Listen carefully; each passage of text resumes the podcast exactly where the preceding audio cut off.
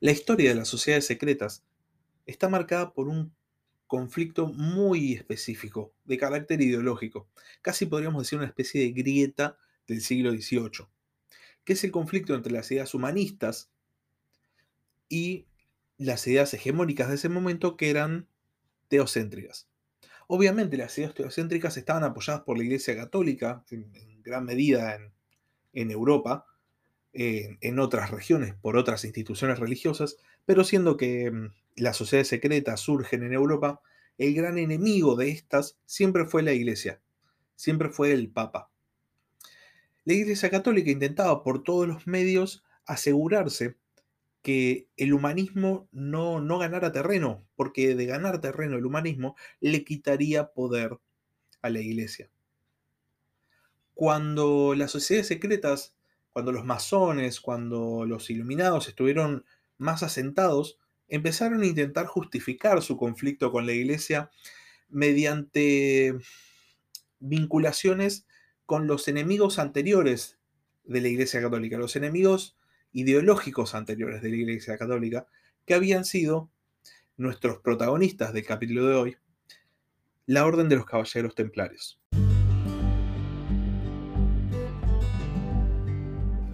Buenas noches, sean bienvenidos una vez más a la Barba Roja de Barba Roja, un espacio para hablar sobre curiosidades de la historia. Antes de ver por qué las sociedades secretas, específicamente los masones, decidieron vincularse con, la Orden de los Caballeros Templarios, vamos a ver un poco de historia, vamos a ver un poco de dónde salen, quiénes son y cuál era el fin que perseguían. Los Caballeros Templarios, o en realidad su nombre oficial, la Orden de los Pobres Caballeros de Cristo del Templo de Salomón, nacen en el año 1120 después de Cristo en Jerusalén, en ese momento siendo un reino cruzado. Vamos a situarnos un poco en la historia. Para este momento había un combate de ida y vuelta entre las fuerzas musulmanas y las fuerzas cristianas por el control de lo que en el mundo cristiano se llamó Tierra Santa. Y los, los cruzados pudieron hacer una especie de mm,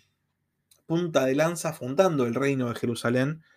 y es en el marco de este reino que nueve caballeros de Francia deciden formar una orden para proteger a los peregrinos que hacían el viaje desde Europa a este nuevo reino.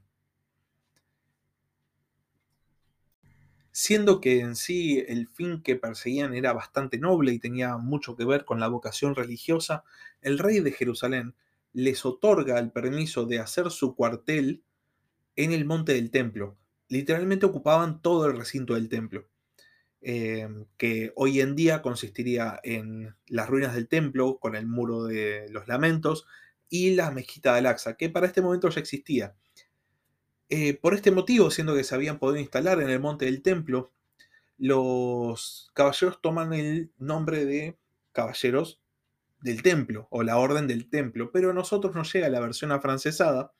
que es la orden del temple, ese es el origen del nombre por el cual conocemos esta orden. Em, en sí, no, no, hay tanto acerca de la historia de los templarios de mucha importancia en estos primeros momentos, pero nueve años después de la fundación, se oficializa la creación de esta orden en un concilio de la Iglesia Católica y a partir de este momento, en las décadas sucesivas, se les van a empezar a otorgar muchos privilegios. La orden empieza a ganar mucho poder porque a medida que, que pasaba el tiempo, las fuerzas musulmanas empezaban a retomar el terreno en Tierra Santa. Eh, entre otras cosas, consiguieron el privilegio de mm, construir fortalezas y construir iglesias. Esto era algo que solo estaba reservado a la iglesia y a los reyes. Em, tenían inmunidad a la jurisdicción civil, solo se les podía juzgar por derecho canónico. Eh, podían conquistar tierras y en las tierras que conquistaran podían recaudar impuestos. O sea, la orden funcionaba casi como una especie de estado paralelo con el objetivo de garantizar la cristiandad del territorio santo.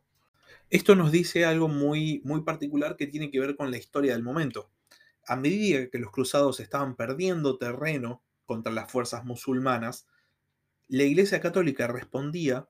utilizando estos caballeros que habían perseguido cierta vocación religiosa para formar órdenes militares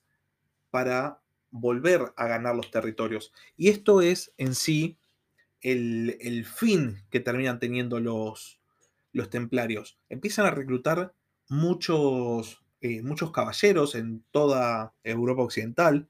y en lugares en los que reclutan a los caballeros también se empiezan a instalar. De esta manera, de repente, encontramos que los templarios se han expandido rápidamente por toda Europa Occidental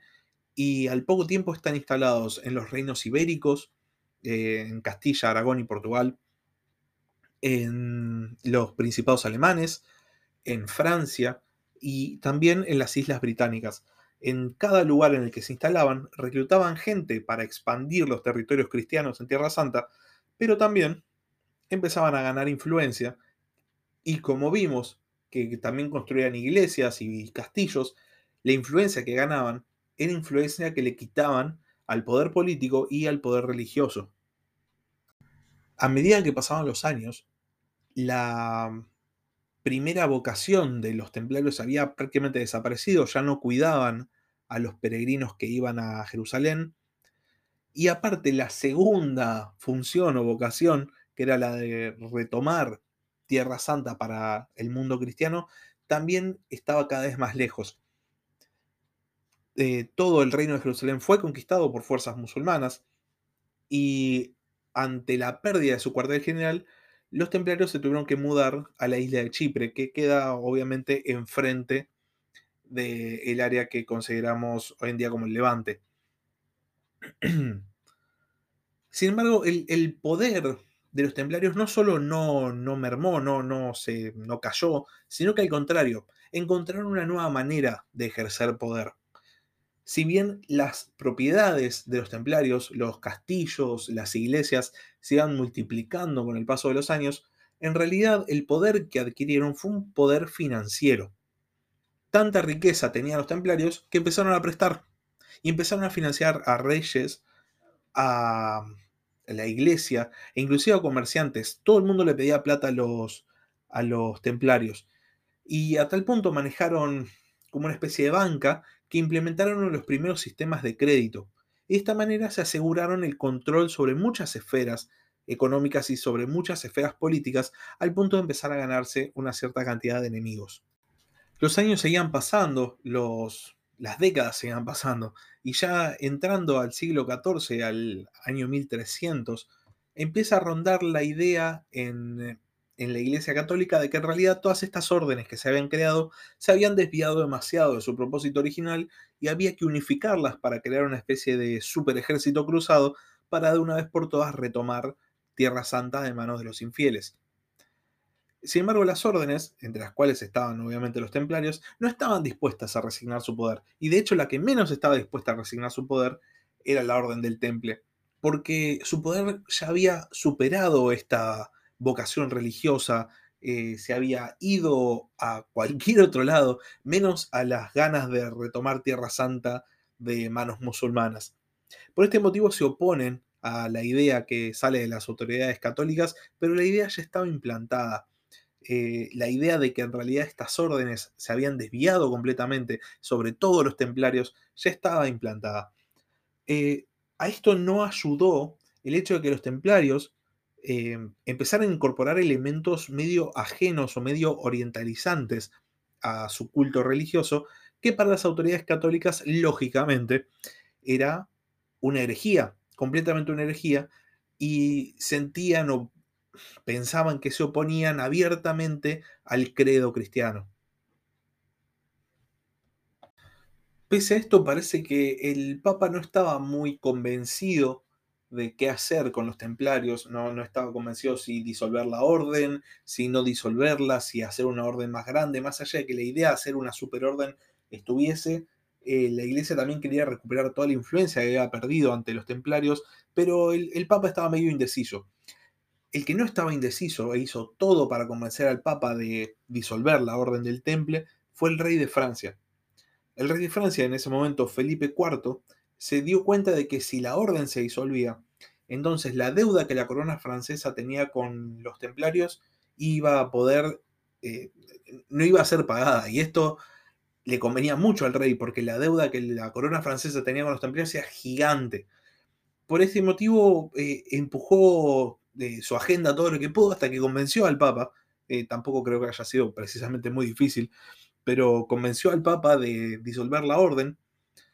Y el Papa no solo decide disolver la orden, sino que aparte empieza a perseguir a los miembros de la orden, a los templarios, en donde sea que estén. Y se hace una especie de inquisición, una persecución religiosa con juicios, que termina con decenas y decenas de templarios quemados en la hoguera. Parece ser que el Papa no estaba muy convencido de lo que estaba haciendo, eh, porque hace poco tiempo, poco tiempo, hace unos años, apareció en los archivos vaticanos una carta de absolución lista que tenía el Papa Clemente V para absolver justamente a los templarios, pero se habría convencido porque esta carta no apareció jamás y como decía, muchos templarios murieron en la hoguera. Ahora, ¿cómo llegamos de una orden religiosa, una orden de caballeros con vocación religiosa que se transforma en un gran poder económico en la Europa medieval a las sociedades secretas del siglo XVIII? Bueno, la cuestión es que cuando el último gran maestre templario, que era Jacques de Molay, eh, fue quemado frente a la Catedral de Notre Dame, parece ser que habría eh, le, hizo una maldición al rey de Francia y al Papa. Y al rey de Francia, específicamente, le dice que en tantas generaciones su descendiente o su sangre, su línea de descendencia, iba a desaparecer. Y da la casualidad de la historia que muchas generaciones después, en tantas generaciones como Jacques de Molay había predicho, sucedió la Revolución Francesa que terminó con la decapitación del rey de Francia. Esto llevó a que muchos pensadores del momento pensaran, vaya redundancia, los pensadores pensaron, a que muchos pensadores se plantearan que en realidad la revolución había sido una consecuencia del accionar templario y que la orden se había mantenido con vida. Muchas de estas ideas salen desde el seno mismo de la Iglesia Católica, de hecho, hay un sacerdote jesuita, por ejemplo, que escribe que eh, los pensadores de la Revolución Francesa estaban vinculados con una supuesta conspiración entre templarios, masones y judíos. Em, empiezan a haber pseudo fuentes históricas que se demuestra que son falsificaciones, que dicen, o sea, intentan establecer una línea de grandes maestres de la orden desde su disolución supuesta hasta los tiempos de la Revolución Francesa, y parece ser que la idea se habría instalado bastante en el imaginario eh, de la época, al punto de que más allá de que de si la orden pasó a la clandestinidad o no, los masones reclaman esta herencia templaria, reclaman esta enemistad primigenia casi o antigua con la Iglesia Católica y se declaran a sí mismos los templarios que se habían que se habían escondido. De hecho, esta cuestión, este, esta revelación masónica de ser los herederos de los templarios,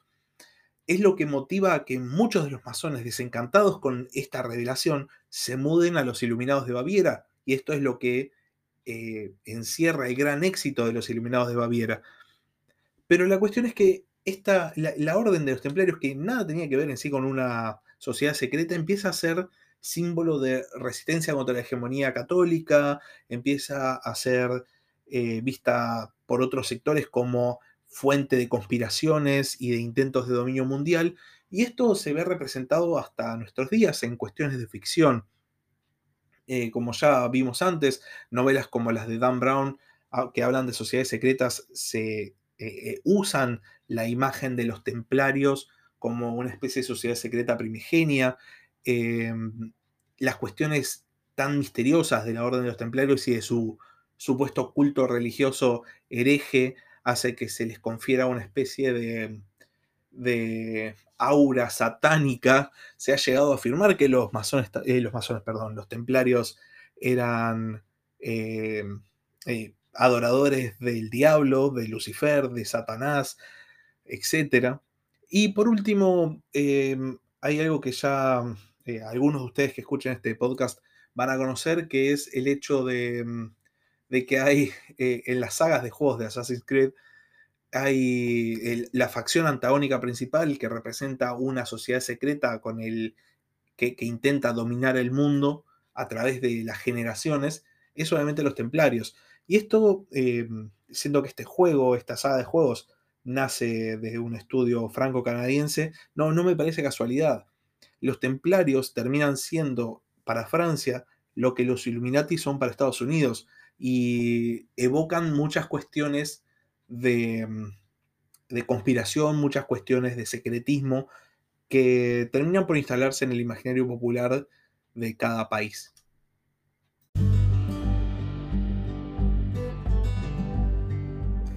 Gracias por escuchar La Barba Roja de Barba Roja. Cualquier duda o consulta, comunícate a labarbarroja de barbarroja.gmail.com.